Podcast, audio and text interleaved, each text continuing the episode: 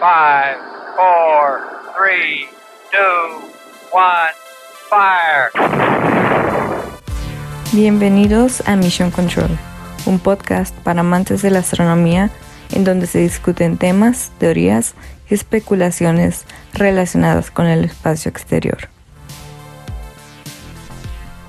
Muy buenas a todos, bienvenidos a un nuevo episodio de Mission Control. El día de hoy les comento que estamos grabando por primera vez en cabina los otros tres doctores que habían salido, en este caso soy yo y estoy con Joe. Hola, mucho gusto, estoy muy contenta de estar el día de hoy aquí con Adrián y con Pau y espero que les guste tanto este episodio como a nosotros. Sí, ahora estamos muy emocionados de estar aquí otra vez ya en persona por fin y con Pau.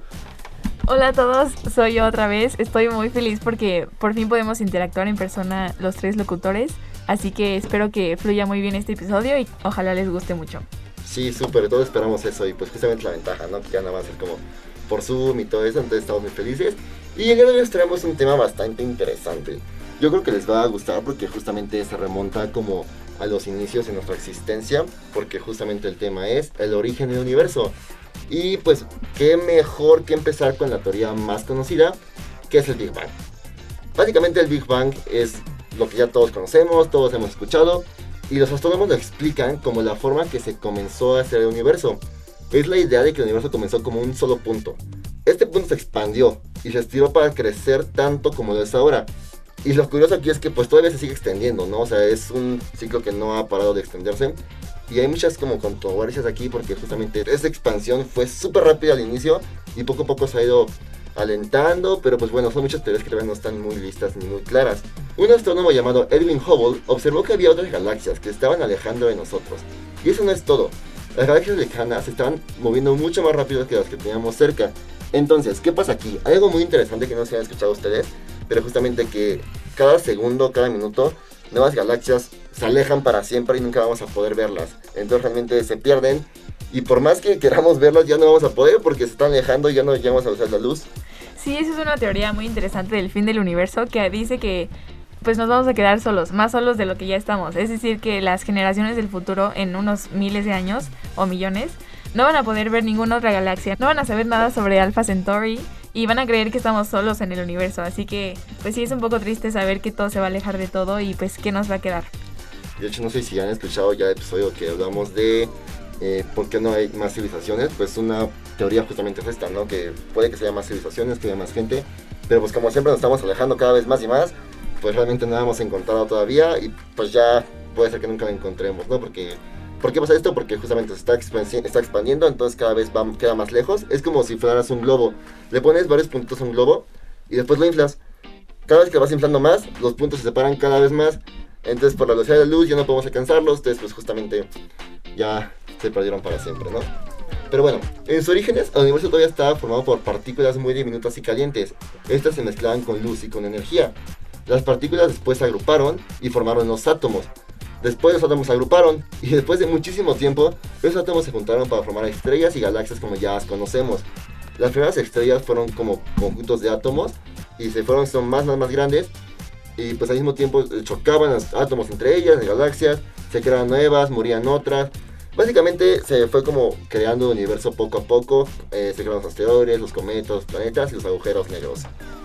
Sí, aquí lo interesante de esta teoría es que el universo empezó siendo del tamaño más pequeño que un átomo.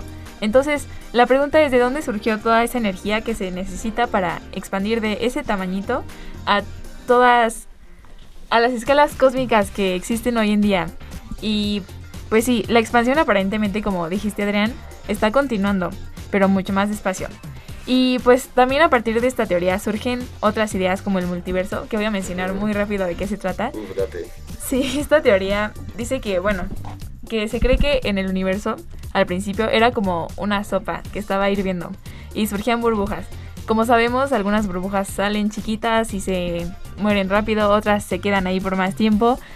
Y nuestro universo que conocemos es una burbuja que realmente consiguió desarrollarse y explotó y nació. Entonces, otras de esas burbujas pudieron haber nacido y creando otros universos. Entonces, realmente no estamos solos y creo que pues es muy interesante, pero esto surge en ese momento súper, súper primordial que fue el Big Bang. Uf, está súper interesante esa teoría. Pues bueno, ahorita les platicaré sobre las ondas gravitacionales. Sinceramente yo no había escuchado de ellas, es recientemente que las escuché, pero cuando busqué estos términos que a continuación les voy a explicar, me sorprendí bastante. Y pues bueno, ¿qué son? Son ondulaciones concéntricas que encogen y estiran la tela, por así decirlo, como antes lo explicaba Adrián, del espacio-tiempo, mientras viajan a la velocidad de la luz. Estos se originan por eventos muy violentos, por así decirlo, como son la fusión de dos agujeros negros. Y pues bueno, ¿quién fue la primera persona en pensar en ellas? Sinceramente, no sé a quién se le ocurrió porque a mí no se me hubiera ocurrido. Pero la existencia de estas ondas la predijo Albert Einstein hace un siglo ya que son consecuencia de su teoría general de la relatividad, donde se plantea que el espacio-tiempo es curvo y que objetos con masa muy acelerados cambian la curvatura de ese espacio-tiempo y producen ondas gravitacionales. Y pues bueno, actualmente, ¿cuándo y dónde se han detectado? El 14 de septiembre del 2015 a las 11.51 por los dos detectores gemelos del observatorio de LIGO. Pues bueno, ¿qué es LIGO? LIGO es un gran instrumento óptico de precisión desarrollado por los Institutos Tecnológicos de California, Caltech o MIT y la colaboración científica LIGO, en la que participan aproximadamente unos mil investigadores de 15 países, incluida España, ya que la instalación consta de dos detectores láseres en forma de L y cada brazo de esa L tiene 4 kilómetros y hay dos detectores idénticos, uno en Luisiana y otros a 3.000 kilómetros del estado de Washington. Y pues bueno, estos se han detectado gracias a la tecnología actual, ya que ha podido detectarlas y al igual en sí mismo hay laboratorios en los cuales están muy equipados con instrumentos láseres y de ultra precisión, ya que son capaces de detectarlas a través de las pequeñísimas perturbaciones que provocan en los haces de luz y de sus detectores. Las ondas gravitacionales también se conocen como el sonido del universo. Es la prueba más directa del Big Bang. Esta teoría confirma uno de los postulados más importantes de la teoría de la relatividad general, casi un siglo después de las predicciones de Einstein. O sea, imagínense lo inteligente que era Einstein para, para predecir que el espacio-tiempo se curva y que esas consecuencias se demuestran de la forma de ondas que salieron hace millones de años y apenas nos están llegando. Entonces, bueno, experimentalmente, como mencionaste Joe, se confirmaron por el LIGO esto forma parte del Observatorio Europeo de la Gravedad EGO. Bueno, esto está en Italia. Y en 2017 fueron observadas experimentalmente por el detector Virgo, un equipo subterráneo en forma de L. Su, detección de las ondas gravitacionales es uno de los avances en física más importantes de las últimas décadas. Por eso es que creímos importante mencionar pues este episodio y espero que puedan ver cómo va avanzando la ciencia, ya que siempre hay algo más que aprender y hay algo más que descubrir. Generadas por la fusión de dos agujeros negros gigantes que tienen una masa alrededor de 53 veces la del Sol, son las ondas gravitacionales que conocemos hoy en día, que como mencioné, se generaron hace unos 1800 millones de años. Sí se dice así, perdón. Sí, sí, sí, 1800 millones de años, ¿no? Se generaron hace unos 1800 millones de años de luz de distancia. Volviendo a la teoría, según Einstein, todos los cuerpos en movimiento en el espacio se hunden, por así decirlo, por su peso en la malla del espacio-tiempo y generan ondas, como cuando una piedra cae en un río. Creo que todos han jugado el famoso juego de patito, donde lanzas la roca y va generando estas ondas que se van expandiendo. Sí, las que lanzan, como la chocan, ¿no? Y pum, pum, pum, pum. Sí, va como saltando. Así más o menos es esto de las ondas gravitacionales. Justo, justo. De hecho, está muy interesante eso que comentabas, Pau, de que nos está llegando apenas sonido hace muchísimos años, porque justamente este tipo de fenómenos de que las ondas hace muchísimos años apenas están llegando, se está usando para ver qué pasó, para intentar explicar el Big Bang, que justamente, como mencionabas, eh, no se había sido toda esa energía inicial, o sea, ya sabemos que por un postulado de la mecánica y todo, eh, la energía no se queda ni se destruye, solo se transforma, pero entonces, si no se quedó ni se destruyó, cómo fue tanta energía concentrada en un espacio tan pequeño. O sea, como todavía no, los científicos no logran como aterrizar esas ideas, no logran juntarlas. Es algo que nos tiene bastante consternados, pero está muy interesante. Y pues para intentar ver cómo se puede hacer esto, se está usando, eh, ¿cómo se llama? Tecnología infrarroja, que justamente viene desde, eh, no es que el Hubble, el super cohete. ¿El telescopio? Perdóname, el telescopio, justo que acaban de lanzar hace poquito, que fue como postergado muchísimas veces. Hay una parte en el Instagram de Mission Control por si quieren verlo. Pero justamente, ¿no? Este eh, espacio, eh, este escopio, perdón, se llama la palabra, eh, usa tecnología infrarroja para poder detectar ondas que justamente están hace muchísimos, muchísimos años. Entonces, mediante tecnología nuevas que están creando, estamos descubriendo lo que pasó hace mucho tiempo. Y pues esto nos está dando como ya el origen de qué está pasando, qué pudo haber sido esa gran cantidad de energía, ¿no? No sé si más o menos tiene sentido lo que dije, pero está bastante, bastante interesante. Sí, tiene sentido. A mí también me... A veces me quedo despierta pensando de dónde salió tanta energía porque expandir un universo no es fácil Sí, ¿no? y creo que, o sea, ves la Tierra y la ves grande, pero la Tierra es un pedazo de polvo, Nada. entonces no es nada. Y pues sí, realmente te puedes poner a pensar mucho y espero no darles una crisis existencial con este episodio. Sí, no, de hecho está curioso porque así como tenemos todos para arriba, o sea, como somos nada comparación del planeta Tierra, el planeta Tierra no es nada comparación del universo, y uno la galaxia, la galaxia no es nada comparación del universo, también va para abajo, o sea, en la escala macroscópica está muy fácil verlo, pero la escala microscópica, que justamente son las nanotecnologías, micro, las bacterias, el ADN, eh, los átomos, Los átomos. quarks, o sea, como todo es igual, o sea, son cosas que no podemos dimensionar, o sea, un quark, no sé, o sea, un átomo está como en la escala de creo que 10 Samsung, me parece. Entonces son cosas muy, muy pequeñas, los enlaces igual son muy pequeños, un Armstrong es 1 por isla menos 10, entonces realmente son .000000001, entonces para que más o menos- más o menos hagan una como pequeña escala de lo que estamos hablando, un átomo sería, un, ni siquiera un átomo, como un, algo, algo de escala nanométrica, el ADN, sería como un puntito en un campo de fútbol enorme, un estadio completo. Algo así somos nosotros a comparación de la Tierra y algo así la Tierra, entonces para que vayan haciendo como las escalas, ¿no? Bueno, también quiero añadir algo de las escalas que dijiste, Adrián. Si pusiéramos que una manzana es del tamaño de la Tierra, el tamaño de un átomo de esta manzana sería el tamaño real de la manzana en el planeta manzana. No sé Ok, sí, ya te entendí.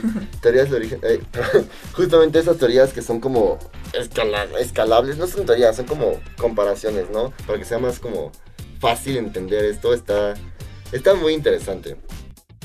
Sí, pues bueno, esto igual se me hace muy interesante ya que como nos enseñan en la secundaria, en la preparatoria, por decirlo así, lo escala más bajo o lo más pequeño, por así decirlo, son las moléculas o los átomos. Pero en sí, si nos ponemos a reflexionar, estos son la base de todo y pues por decirlo así, todo esto conlleva a otro y está conectado. Sin embargo, tanto las moléculas como los átomos son como la base y como algo tan pequeño que muchas personas creen como insignificante, en realidad no es así.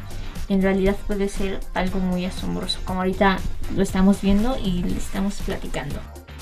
Y ahorita que dijiste eso de que son muchas posibilidades, pues también está la idea de dónde están los multiversos, ¿no? ¿Realmente existen los multiversos? ¿Hacia dónde van los multiversos? ¿Qué energía consumen? ¿Hay antimateria? O sea, son como muchos temas que todavía no entendemos, ¿no? No si han escuchado la paradoja del gato, supongo que sí. La de... La de Schrödinger. La de Schrödinger, justo. Que abres la caja, no sabes si está vivo o muerto, ¿no? Una teoría dice que son las dos al mismo tiempo. Porque, ¿qué pasa? La abres y como estás... Bueno, en, en cuántica tienes que a, a caracterizar todo. ¿Qué es caracterizar? Es como verlo, literalmente es verlo, entenderlo, ¿no? Entonces, una vez que lo ves, eh, los dos universos se crean. Literalmente se crea el universo en el que el gato está vivo y se crea el universo en el que el gato está muerto. Sea, a partir de que abres la caja, tú separas tu universo en dos y se quedan dos líneas temporales. Y es como, hmm, está, está muy interesante como todo este fenómeno, ¿no? Porque cuántica es muy interesante.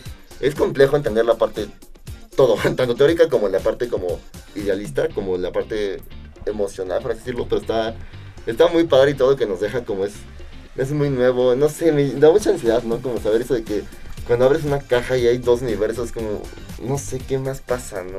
Sí, Sí. es muy emocionante. Bueno, esto que estás diciendo es la in- indeterminación cuántica, que el estado de un objeto, sobre todo microscópico, eh, no está definido hasta que lo observas. Entonces prácticamente al abrir la caja donde está el gato, tú estás definiendo su futuro, su destino. Exactamente. Y de hecho, eh, hace poco tuve una plática con un físico cuántico, un doctor, eh, que nos comentaba que nada existe hasta que lo vemos nosotros. Entonces, por ejemplo, lo que está ahorita atrás de mí no, No existe, existe. porque no lo estoy viendo. Y literalmente eso no es nada de ¿cómo se llama? De filosofía, no es nada, ningún pensamiento. Literalmente no existe, es cuántico, porque no lo estoy caracterizando. Caracterizar ya dije es como ver, que tú puedas verlo. Entonces, si no está, si lo que está atrás de mí no puedo ver, entonces no existe.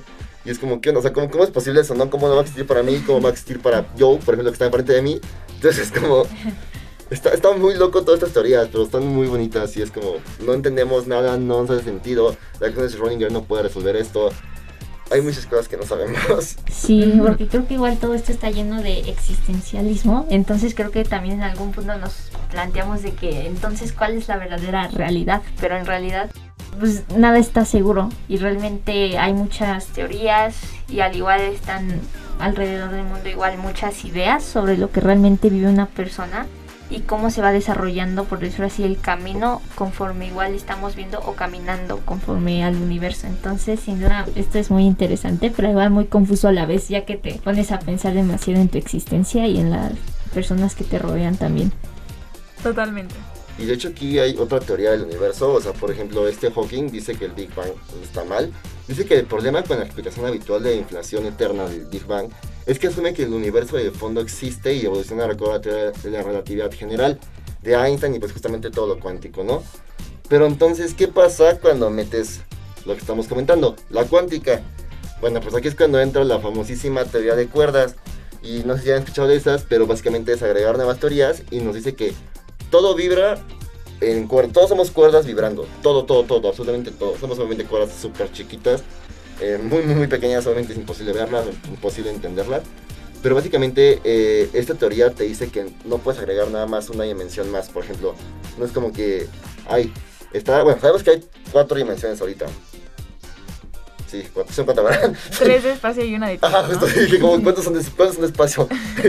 Porque justo me acuerdo de tiempo, pero no me acuerdo en qué orden iba. Entonces, sí, justo son tres de espacio y una de tiempo. Entonces, al agregar una cuarta, pues, perdón, una quinta, no tendría sentido nada. O sea, no puedes agregar una quinta y ya, porque aún así no resolverías nada, nada haría sentido. Lo interesante es que para si quieres agregar una, tienes que agregar mínimo un total de 11, me parece, para que ya haga sentido todo el universo, ¿no? Entonces, usando esa teoría, se usa un como enfoque holográfico y se postula que el universo es un, holo- un holograma, literalmente un holograma, así como vemos en Star Wars y así, ¿no? Es muy complejo. Pero pues básicamente la física en ciertos espacios tridimensionales puede reducirse a proyecciones, o sea, que sean hologramas, pero de 2D sobre una superficie. Entonces, este Hawking y Hertog desarrollaron una variación de este concepto holográfico para poder proyectar la dimensión del tiempo a la inflación eterna. Y con esto descubrieron que la inflación no depende de la teoría de Einstein. Es una nueva propuesta que la inflación eterna se reduce a un estado atemporal, que básicamente es como lo que nos da el principio de los tiempos. Algo así se puede explicar como cuando arrastramos la evolución de nuestro universo hacia atrás en el tiempo. En algún momento llegamos al umbral de la inflación eterna, donde una noción familiar del tiempo no deja sin tener ningún significado. Esto dijo Hertog, y básicamente también nos está diciendo que puede haber como un ciclo eterno, ¿no? Como que es un Big Bang que explota, luego regresa, luego explota otra vez, o sea, que explota, explota, y es un ciclo, ¿no? Es como no sabemos realmente qué, ¿Qué ¿Qué lo empezó? ¿Cómo va a terminar? quién no? ha empezado, cómo va a terminar, cuánto va a parar, si ya vamos en el primer ciclo, si hay muchos ciclos, o sea, no sabemos como realmente nada de esto. No, o sea, se me hace muy interesante. Pues bueno, agregando un poco más de información con lo que comentaban mis compañeros, al igual están las ondas gravitacionales para Lisa, ya que Hertog planea ahora estudiar las implicaciones de la nueva teoría en escalas más pequeñas, que están al alcance de los telescopios espaciales. Al igual considera que las ondas gravitacionales primordiales, es decir, ondas en el espacio-tiempo, generadas a la salida de la inflación eterna, constituyen la pistola humeante, la más prometedora para probar su modelo. Al igual la expansión de nuestro universo desde el principio significa que estas ondas gravitacionales tendrían longitudes de onda muy largas, fuera del rango de los detectores actuales de la colaboración científica LIGO. Sin embargo, podrían ser escuchadas por la Laser Interferometer Space Antenna, LISA, un observatorio de ondas gravitacionales proyectado por la Agencia Espacial Europea, ESA, en colaboración con la NASA, así como por futuros experimentos que midan el fondo de microondas cósmico. De hecho, eso es muy interesante porque justamente habla del espectro e- electromagnético, ¿no? Que ondas son tan grandes, no son muy pequeñas. No sé si han visto esta imagen literalmente de un como una onda como si fuera un sonido que está como planteada y te dice como aquí está la luz visible, aquí está la luz invisible, la luz infrarroja, ¿no? Todo eso. Esto, todo eso son fotones, literalmente. Y nada más podemos ver una parte muy pequeña de esa luz. O sea, como son las ondas, que son muy grandes. Literalmente hay ondas tan grandes que son de las montañas. Ondas de radio, que eh, los radios justamente crea eso. Eh, lanzan ondas muy grandes que literalmente nosotros nos atraviesan sin ningún problema. Y aquí está porque el microondas no nos hace daño, de hecho. O sea, no si han escuchado la teoría de que el microondas te hace daño, no te acerques porque te va a dar cáncer. Es totalmente falso. O sea, literalmente son ondas tan grandes que nos atraviesan sin ningún problema. ¿Qué nos puede hacer daño? al revés, las ondas muy pequeñas, porque son tan pequeñas que se meten en nuestras células y las destruyen. Como los rayos UV del sol. Justamente con los rayos UV, este, todo ese tipo de ondas más chiquitas, como las gamma, que son súper destructivas, todo ese tipo de ondas tan pequeñas entran a nuestras células y las destruyen.